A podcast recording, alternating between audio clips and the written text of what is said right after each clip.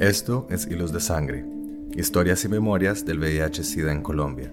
Un archivo oral que recupera experiencias del VIH y el SIDA a partir de conversaciones con docenas de personas que viven o conviven con el VIH y han trabajado activamente en el tema desde distintos campos, desde los años 80 hasta el presente y en diferentes regiones del país. Yo soy Carlos Mota. Y yo, Pablo Bedoya. En esta sesión escuchamos a Jonah Demonia Yeguasa, artista, bailarine y performer de Barbosa Santander, radicada actualmente en Bogotá. Jonah es la madre de la House of Yeguasas y participa activamente de la escena ballroom de Bogotá. Desde la danza y el performance ha hablado del VIH, la estigmatización y la PrEP. Mi nombre es Jonathan Sandoval, pero soy más conocida como Demonia Demonia Yeguasa. Eh, hago parte activamente de la escena Ballroom, donde soy madre de House of Yeguasas y digamos que dentro de la escena me gusta participar desde varios lugares, como desde lugares de creación, circulación, em, con respecto a espacios, como espacios de confianza, eh, referentes a las comunidades, como a las personas queer, trans, como disidencias de género en general. Em, pues como que milito el ballroom desde varios lugares, desde lo artístico, como soy bailarín de danza contemporánea de la Facultad de Artes ASAP y pues hace como cinco años hago voguing. Entonces digamos que habito este lugar desde un lugar de lo artístico, desde el baile, desde la fantasía, desde el travestismo, pero también desde lugares del activismo como identidades de género, como performatividades eh, de género más que todo, sí. Eh, también como desde la sensualidad, desde como distintas manifestaciones corporales, como habitamos, digamos, cuerpos diversas en un contexto como lo es Bogotá, Colombia, año 2022, digamos. Entonces, como que eh, mi trabajo, trabajo un montón dentro de la escena, porque hay como un montón de cosas que me gustan ahí eh, con respecto al activismo, digamos que también hago performance, hago acciones en espacios públicos. Em, me gusta siempre hablar del cuerpo, me gusta hablar del tránsito, de los tránsitos corporales, de los tránsitos diversos. Em, últimamente trabajo a partir de, de pensarme el culo como una tecnología de placer, de colonización, de empoderamiento corporal con distintos lenguajes como el twerking, como el perreo, como el voguing aún, la danza contemporánea también. Entonces digamos que en ese momento eh, mi trabajo se enfoca en el movimiento, pero como en un movimiento político, actualmente trabajamos con las yeguasas en Espacio de ON y tenemos un ciclo como unos módulos de clases a las cuales llamamos danza subversiva que es como un lenguaje con el cual empezamos a, identificarnos y a investigar y a explorar con las yeguasas a partir del paro, de toda la movida de las manifestaciones sociales del año pasado, a partir de la participación, de las performances, de la acción, eh, de la acción en espacios públicos. Entonces, como que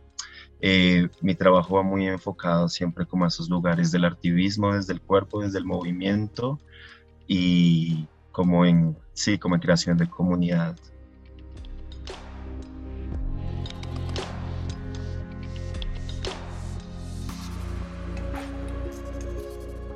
Bueno, Yeguasas es un, yo lo veo desde distintos lugares, lo veo como, claro, una casa que hace parte del ballroom, pero también es una plataforma de artistas transdisciplinares donde cada una de las personas y las cuerpas que estamos en el colectivo nos desarrollamos de distintas maneras, ¿no? Digamos que em, hay muchos perfiles, hay distintas identidades de género, edades en las cuales cada una enfoca como lo que quiere hacer dentro del colectivo a partir de su arte o de su práctica artística. Em, somos varias cuerpas, chicas trans, chicas maricones, no binarias, chicas cis, algunas de Bogotá, otras somos de provincias, venimos de afuera y siempre nos interesa como ese lugar político del ballroom, ¿no? Como eh, digamos, somos eh, muy activos en cuanto a hacer ballrooms, en cuanto a, dar clases, en cuanto a pensarnos la cuerpa, digamos que Yeguasas es una idea que viene desde varios lugares, como un poco del el tránsito que hemos tenido nosotras corporalmente, tiene que ver con la unidad, como pensarnos en una manada de yeguas que van a galope, que trabajan juntas, ¿no? Como siempre tengo ese imaginario como de caballos salvajes, como cuando van todos a galope corriendo como al unísono, como en una colectiva, eso me gusta pensarlo desde la casa y, y también desde un lugar energético, ¿no? Como desde un lugar de la potencia corporal, desde un lugar de la potencia desde la actitud, ¿no? Nosotros tenemos un dicho que es arrasa, arrasa la yeguasa, y tiene que ver como con eh, manifestaciones como con nuestro poder que logramos generar en cuanto a la hermandad, en cuanto a la familia, en cuanto al movimiento. Y pues sí, somos una familia también donde nos ayudamos mutuamente, ¿no? Como que no solo, no solo nos enfocamos en lo artístico, sino también como en nuestros procesos colectivos, nos enfocamos también como en nuestra salud mental, en apoyarnos un montón, en eh, abrir espacios en los cuales podamos dialogar y hablar de cosas como eso, salud mental, como enfermedades, eh, como, sí, como distintos accesos que, que, podemos tener, como que entre todas los socializamos y, y como que ahí hacemos tejido comunitario entre nosotras dentro de la casa.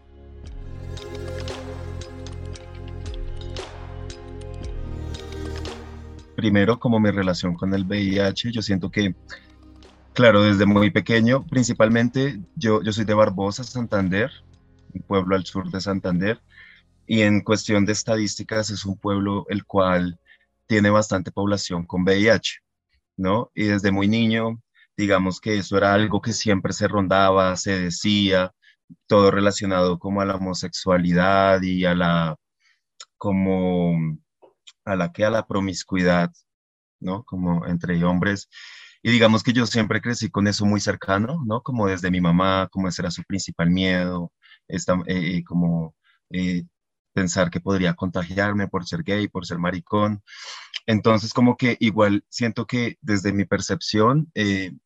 el VIH siempre estuvo conmigo, en mi mente, como que siempre estuvo ahí, siempre como que es algo que el pensarse que al ser uno maricón o ser gay o homosexual, ya es algo que va eh, arraigado a nuestras experiencias de vida, pero también siempre lo pensé desde un lugar tranquilamente, ¿no? Como al inicio, cuando era mucho más polla, más joven, sí me daba miedo, como la enfermedad y todo el tabú que había alrededor de ello, pero después que empecé a crecer me di cuenta que también era un arma de control, era un arma de, como de, como de, sí, de controlar, de controlarnos y de meternos miedo. Entonces, siento que en un momento yo pensaba como, no me interesa si me contagio o no me contagio, porque siento que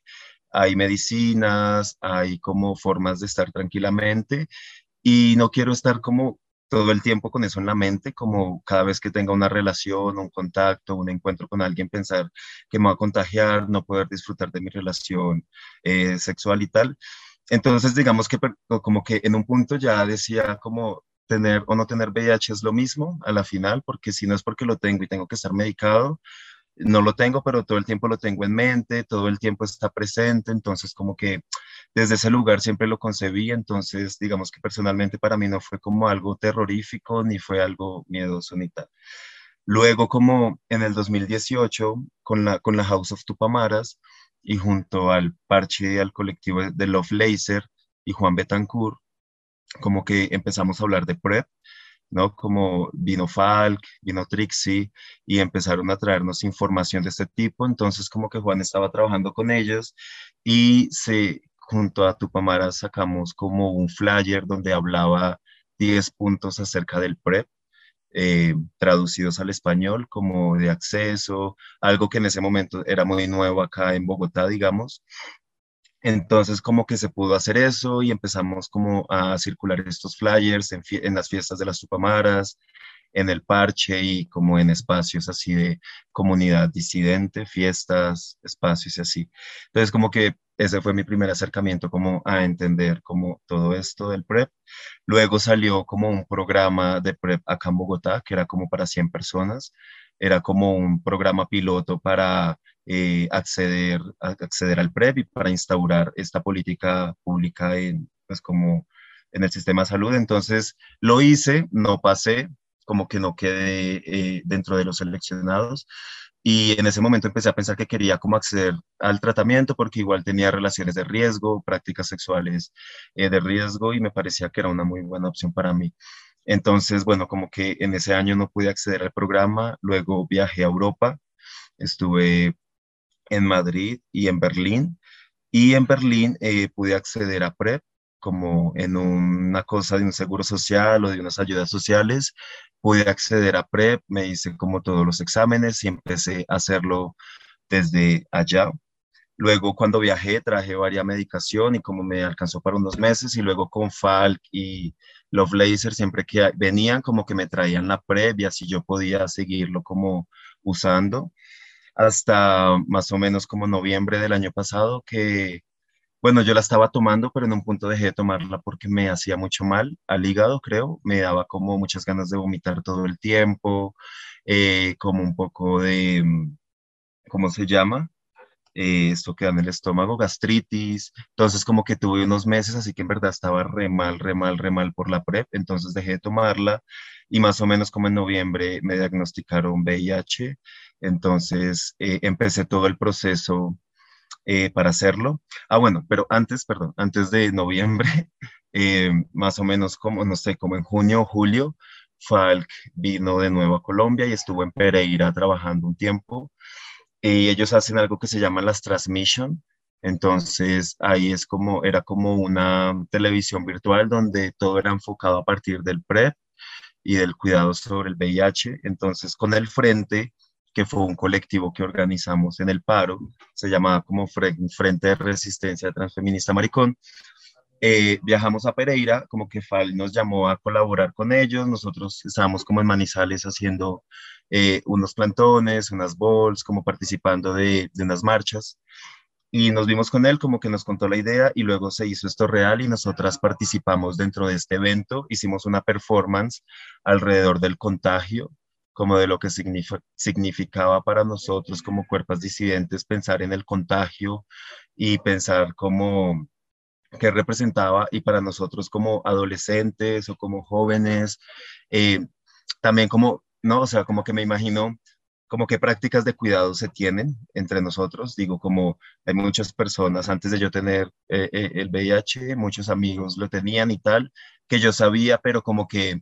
a mí no me importaba compartir un bombón o, no sé, compartir cosas o compartir encuentros sexuales con otras personas. Como que aunque uno sí lo sabía, digamos, eso no, o sea, pues como que no era tan relevante al momento de interactuar o cosas así. Entonces como que igual también quisimos hablar de eso desde un lugar del autocuidado y tal. Hicimos una acción, pero era súper bonita porque era como con los chicos del frente, que hablábamos a partir de distintas formas en cómo el cuerpo o la cuerpa eh, se afecta a nivel físico, a nivel emocional, a nivel eh, de salud, cómo cambia cuando tienes el virus o como cuando lo piensas mucho. Entonces hicimos una acción como con unos nylon, con una lana roja, donde la, nos la metíamos en la boca y a partir de empezarnos a besar, como entre nosotros, se iba expandiendo ese hilo, iba, se iba haciendo como más largo y luego como que ese hilo iba envolviendo a todas las personas que estábamos en el espacio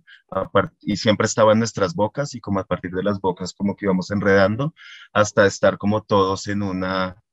en un flujo, en un virus comunitario, no sé, era como una cosa de poder acercarnos más. Participamos con esa performance. Eh, también se hizo un conversatorio que creo que fue el link que te envié, donde estaba Cami, Juan, eh, Cristal, que en ese momento hacía parte del frente, donde se hablaba al respecto de, de acceso, de políticas, de estadísticas, de varias cosas. Y luego hicimos un ball, un mini ball en Pereira, también como aprovechando, digamos que parte de la escena ballroom, eh,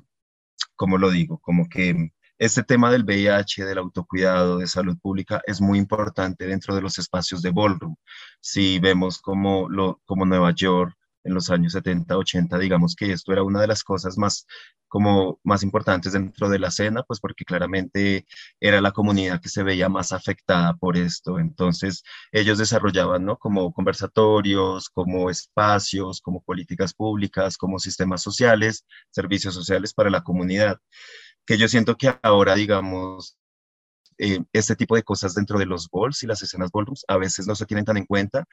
porque se queda más como en el competir, como en la fantasía, como en el participar desde lo artístico, que todos estos temas a veces se obvian y no hay como, un, como información o como cosas al respecto que son muy importantes, aun cuando varias personas de la escena, eh, pues como que eh, tenemos el virus o no, como tenemos vidas sexuales activas y es claro que hay enfermedades de transmisión sexual y tal, pero son cosas que muchas veces no se habla.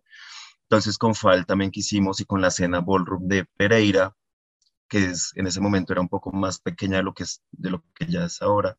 eh, hicimos un ball que se llamó Dame Prep Paya, en el cual las categorías iban enfocadas a, al PREP, al cuidado, al lates, como que de alguna manera también queríamos que el bol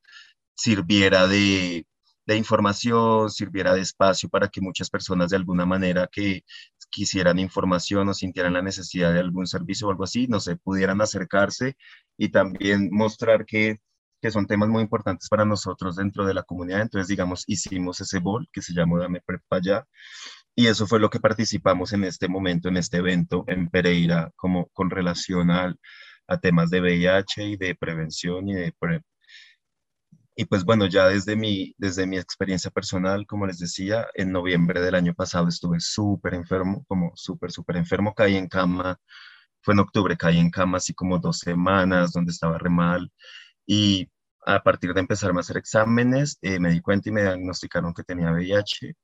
Entonces, pues afortunadamente en ese momento yo tengo un seguro público, un seguro del Estado, que es SURA, y en ese momento pues, eh, pues fue muy bueno porque me empezaron, me afilié, entré como a un programa que se llama Salud en Casa, en el cual me atienden mucho más directamente, están más pendientes de mí, como desde ayudas psicológicas, de nutriólogo, nutricionista. Eh, los controles, los medicamentos y digamos ahí empecé todo mi proceso. Fue muy tranquilo, no fue para nada como, como tedioso o duro o doloroso, fue como en verdad muy tranquilo, fue como, ah, bueno, tengo esto, pues nada, sé que tengo que empezarme a medicar, como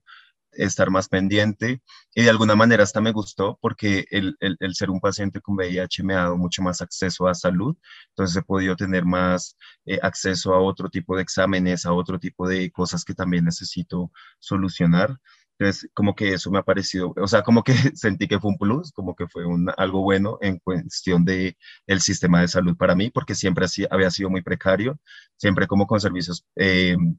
servicio público y como súper precario. En verdad, esta vez me ayudó un poco como a tener más acceso y a poder pensar mi salud un poco mejor y decir, marica, tengo que cuidarme desde varios lugares y tengo como la oportunidad de hacerlo. Em, pues digamos que eso, y bueno, he llevado todo mi proceso. Em, actualmente, digamos, eh, hace como ocho días o quince días hicieron, hay un colectivo que se llama Más que Tres Letras acá, que milita como cosas de VIH, desde la información, salud, un montón de vueltas. Hicieron también un bol donde se habló del tema, donde había actividades relacionadas y digamos que mi casa y yo siempre procuramos participar de estos espacios. Eh, actualmente estoy muy, muy interesada como en poder acercar más este tema a la escena desde las yeguasas, como entender que que son cosas que se necesitan hablar, que muchas veces hay que ofertar los servicios, como eh, en septiembre hicimos un bol con las yeguasas que se llamó A Vivir Sabroso Bol, un poco como en relación al nuevo gobierno y a festejar la militancia del paro y toda esta vuelta, donde por unos contactos como con, como con la Oficina de Diversidad de la Fiscalía, bueno, como una cosa y una entidad de, del Estado, pudimos ofertar servicios para las personas como llevar condones, llevar test, test, esos test rápidos que no se puede hacer, llevar información de dónde pueden ir a, hacerse las pruebas, a reclamar medicamentos o a empezar procesos así. Entonces como que es algo que me interesa mucho y, y pues creo que eso con relación a mí, sí, con mi relación con, con el VIH, con estos espacios.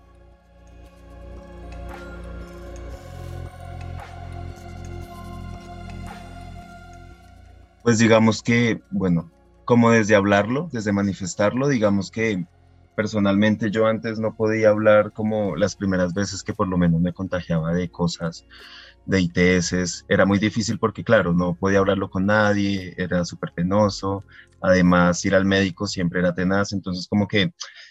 yo pasé por eso en varios espacios y antes, como con algunas de las tupamaras, empezamos a generar, digamos, la confianza de poder hablarnos de ese tipo de cosas, como decir, marica, tengo una gonorrea, y poder decir, ah, yo sé qué, me, qué medicamento se puede usar o dónde puedes ir y te, te, dan eso más fácil. Entonces, como que eso se ha ido generando y ahorita con, con las yeguasas, por lo menos yo les conté mi situación, en momentos que estaba como con muchos exámenes, con muchas idas al médico, que necesitaba ayuda de cosas, y a partir de eso, pues empezábamos a generar más confianza, por lo menos como hablar ¿no? Como decir, marica, tengo esto, necesito esto, no puedo ir por esto, o estoy tomándome un tiempo por este tipo de cosas. Entonces, como que eh, desde ahí lo empezamos a comunicar entre nosotros, lo empezamos a socializar, como hablarlo, y luego, pues es como eh, realmente como creativamente o performáticamente, aparte de lo que ya les conté, no hemos hecho más. Digamos que también es algo nuevo. Para mí también es algo nuevo porque aunque ya llevo casi un año eh, digamos, con el virus detectado. Eh, aún siento que no estoy tan inmerso como en espacios como de activismos o de creación de VIH, porque también estoy como, no sé, como eh, experimentando, explorando, conociendo, entendiendo qué significa tener el virus y qué significa vivir con el virus en este momento y entendiendo cómo desde qué lugares yo puedo accionar o como desde qué lugares quiero hablar a partir de esto. Entonces, pues nada, siempre son conversaciones muy tranquilas, siempre es, no son muchas tampoco, pero, pero no sé cómo que más hablar al respecto de eso.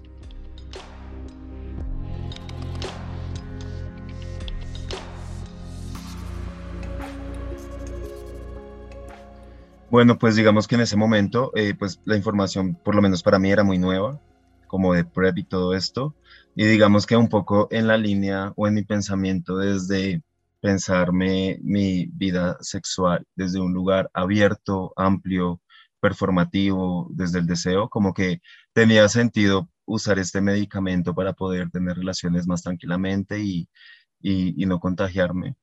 Pero también como lo que se hablaba alrededor, desde distintos amigos, parches, lugares, era como, claro, esto te da la posibilidad de no contagiarte VIH, pero, pero igual te sigue expuesto a otro, a un montón de enfermedades más que también son pues como muy peligrosas. Entonces se hablaba como de la responsabilidad, de la irresponsabilidad, se hablaba de qué tan bueno, qué tan malo podía ser este, este medicamento, que en verdad no era tan viable, pero a la vez como que escuchaba igual testimonios de amigos como que vivían en Madrid, que ya empezaban a tomar la medicación y, y pues estaban haciéndolo. Entonces, como que, bueno, eso era como un poco lo que se hablaba al, respecto, era lo que hablábamos con las chicas, igual es como, marica, igual si follamos a pelo, pues tomémonos este medicamento y seguimos follando a pelo y por lo menos ya sabemos que estamos como un poco exentas del VIH y tal, pero eso era mm, desde ahí, igual en ese momento como que ninguna de las, no, no hablamos de VIH porque no lo teníamos, creo, como que ninguna éramos teníamos el virus, entonces como que tampoco, tampoco ahondamos, siento desde mi perspectiva que no ahondamos mucho al respecto desde la creación o desde la performance, porque no, pues como que igual era un tema muy nuevo, estábamos enfocados en otras, como en otras posturas y, y, de esto no, no, no sé, no, creo que no hablamos mucho, no performamos mucho más allá de la publicación de este flyer y leerlo, socializarlo y comenzarlo a entender.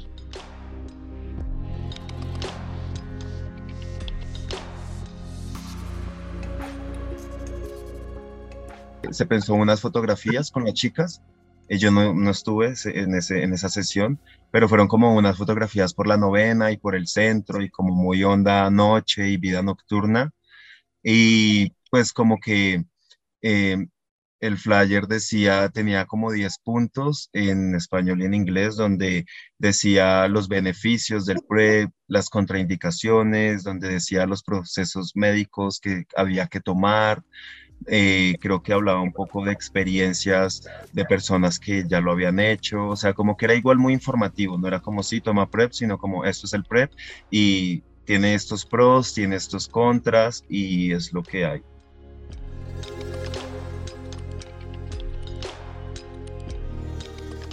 Por lo menos en, en, la, en la perfo de, de Pereira y todo esto fue muy receptivo en verdad porque fue un evento que convocó a distintas parches, a distintos parches como de trabajadoras sexuales, chicas trans, maricones, DJs, personas que habitan la fiesta. Entonces como que de alguna manera fue muy bien recibido, fue muy bien informado. O sea, yo personalmente desde mis lugares eh, muy poco había participado o visto espacios donde se generaran conversaciones y debates a partir de, de este tipo de cosas. Entonces, siento que fue muy, muy asertivo. También cuando hicimos lo de Prep.Pamaras fue muy asertivo porque no había información sobre esto acá en Bogotá hasta ese momento. Entonces empezó como a expandir rápidamente y siento que igual fue muy bueno, como que por lo menos se empezó a hablar y se empezó como a discutir a partir de, de estos y, y usar la performance y usar el, un bol para poder llegar a más personas y por lo menos me gustó mucho que con el bol pasaba que participaban muchas, eh, con muchos adolescentes, como jóvenes, pollitas, en verdad muy, muy pollitas, que me imagino que están empezando con sus tránsitos, con sus vidas sexuales, como a explorar cosas. Y me parece muy chévere que desde estos lugares que habitan puedan tener información y, acercarse como a, a, estos discursos y tenerlo en la mente, aunque sea.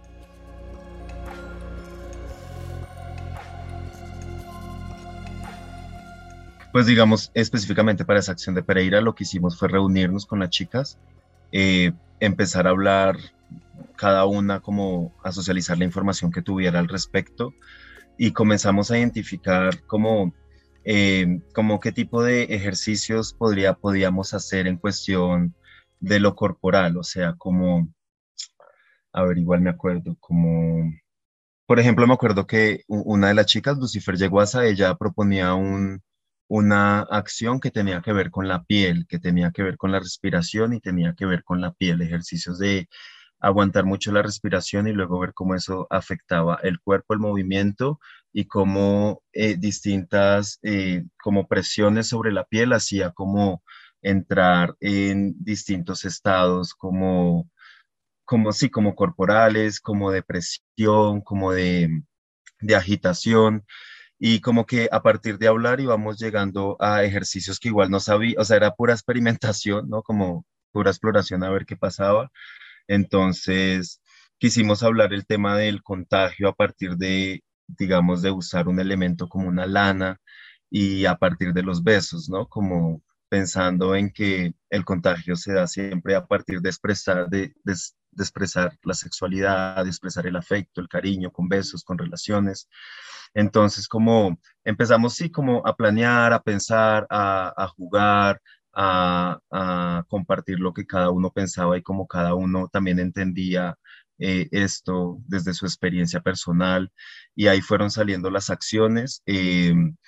también quisimos ponerlo como en un plano que fuera cotidiano para nosotros, como la vida nocturna, como la fiesta, como el ligue, como cuando uno conoce a una persona y uno no sabe cuál sea su estatus y también esto de que uno pues no tiene que revelar su estatus y es como algo que es muy incógnito, muy, muy, como muy de respeto también. Entonces fue, fue, fue a partir de ahí, fue a partir de muchas cosas corporales, como usamos varios elementos de la danza contemporánea, del contact, para poder generar una, como un acercamiento entre los cuerpos. También queríamos hablar de que, de que nos podemos igual eh, relacionar, nos podemos servir de ayuda, o sea, como yo tengo una imagen como muy clara en mi mente de que cuando estaba en el colegio, como en noveno, unos chicos eh, fueron a hablar de VIH al colegio y me acuerdo que una vez ya cuando se iban a ir, como que un chico iba saliendo del salón y pasó por el lado de una compañera y una compañera como que se lo repelió, se alejó, como que lo esquivó. Y esto me hacía pensar que ese pensamiento de que de, de, de, de tacto, de, contacto, muchas veces es limitado para las personas que tenemos VIH desde ese pensamiento social. Entonces también queríamos romper esa barrera a partir de entregar mi cuerpo sobre otro cuerpo y, y como sí, romper esas barreras de, de, de, juntarnos, que es lo que a veces pasa. Y pues más o menos eso.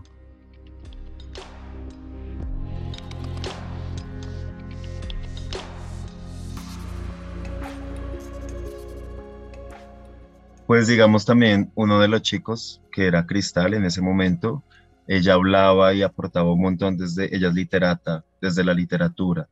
Entonces, a partir de también como de nombrar algunos escritores, escritores o textos o manifiestos o cosas que tuvieran que ver también con, con el VIH, con el cuerpo y como con posiciones políticas, eso también como que nos influenció mucho.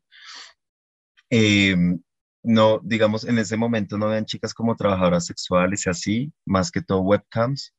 entonces no hay como una relación muy directa con el contacto,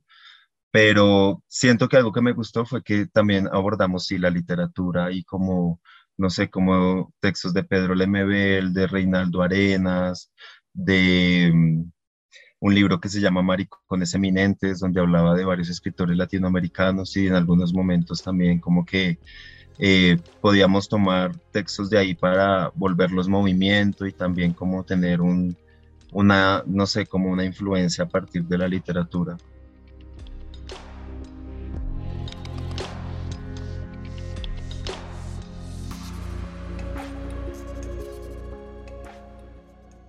Llevo, como les dije, un año diagnosticado, donde he ido también como entendiendo un montón de cosas con mi cuerpo, con mi habitar social,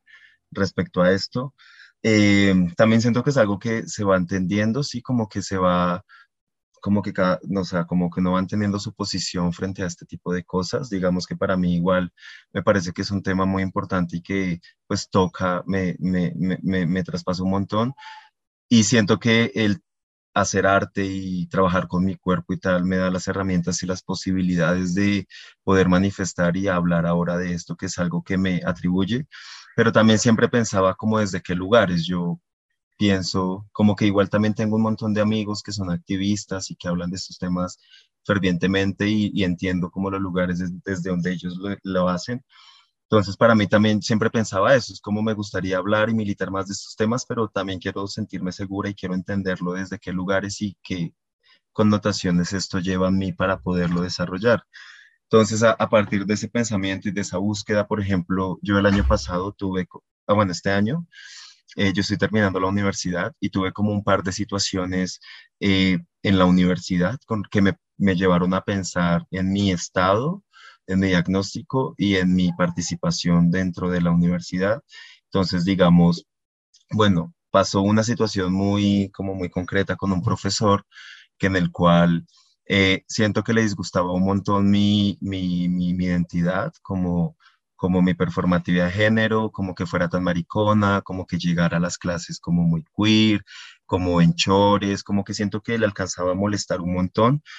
Y particularmente fue una clase que tuve mucho este semestre y que tenía, era como a las 6 de la mañana y era como varias veces a la semana.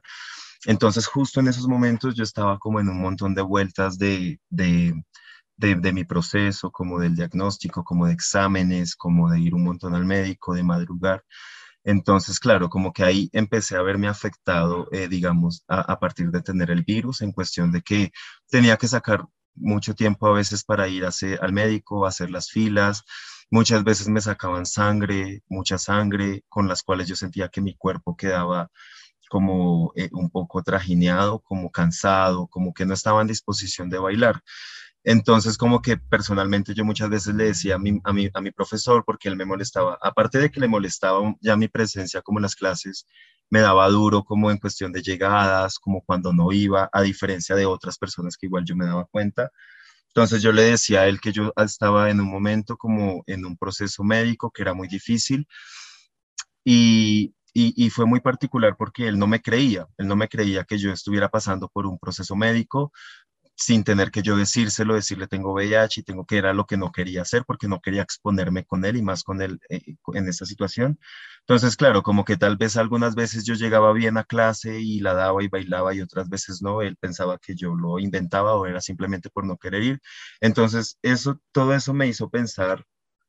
cómo es, digamos, la posición de nosotras eh, dentro de la universidad. ¿No? Cómo, cómo, se manejan estos temas dentro de la universidad, porque hasta el momento eso no se habla en la universidad, ¿no? Como si los temas queer y, y gays y todo esto son temas nuevos también que se tocan y se hablan y se han cogido fuerza en la universidad, eh, estos temas en relación al VIH, al autocuidado y a las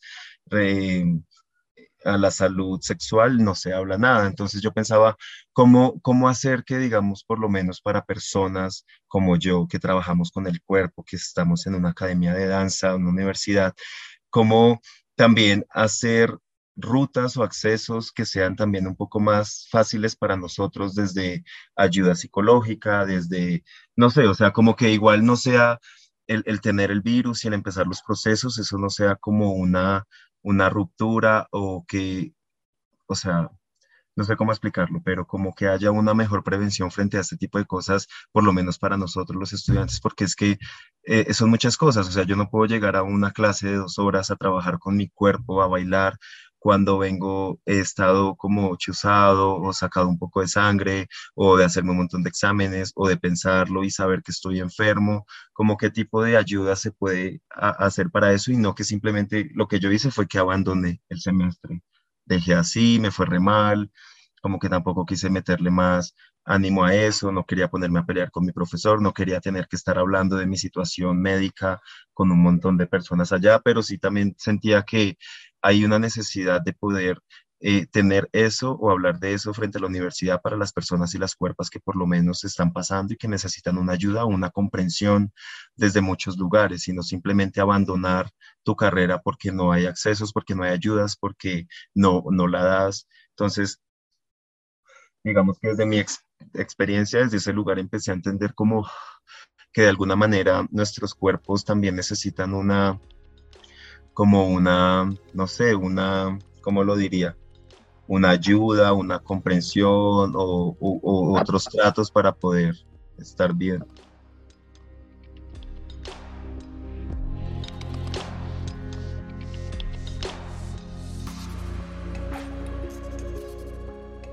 ya hay más accesos a medicaciones, ya hay más parches que hablan de estas cosas, ya hay más información. Entonces yo creo que es un poco más asequible, ya deja de ser de pronto un poco tan tabú. Además, yo creo que las nuevas generaciones, ¿no? Como que vienen, no sé, mi generación y las que vienen más abajo, ese tipo de cosas no, no las tomamos así como antes, porque entendemos un poco más nuestras prácticas, nuestro vivir, como, como que ya no, lo, no nos aterroriza tanto como antes porque hay más información y eso me parece chévere. Eh, y pues nada, yo siento que igual es una, una lucha constante en muchos casos, más que todo información, porque en verdad que hay muchas personas que no conocen nada de ello, porque no se dan a la tarea o porque en sus círculos o espacios no se habla o no tienen cercanía a ello. Entonces, desde mi lugar y desde mis proyectos siempre igual generamos como nuevas cosas, como que el VIH fue algo que empezó hace un año y medio a, rondarnos a nosotras y a partir de ahí empezamos a trabajar y a ver cómo, cómo nos relacionamos y cómo militamos estos espacios, pues a quien les interese y a quien quieran hacerlo.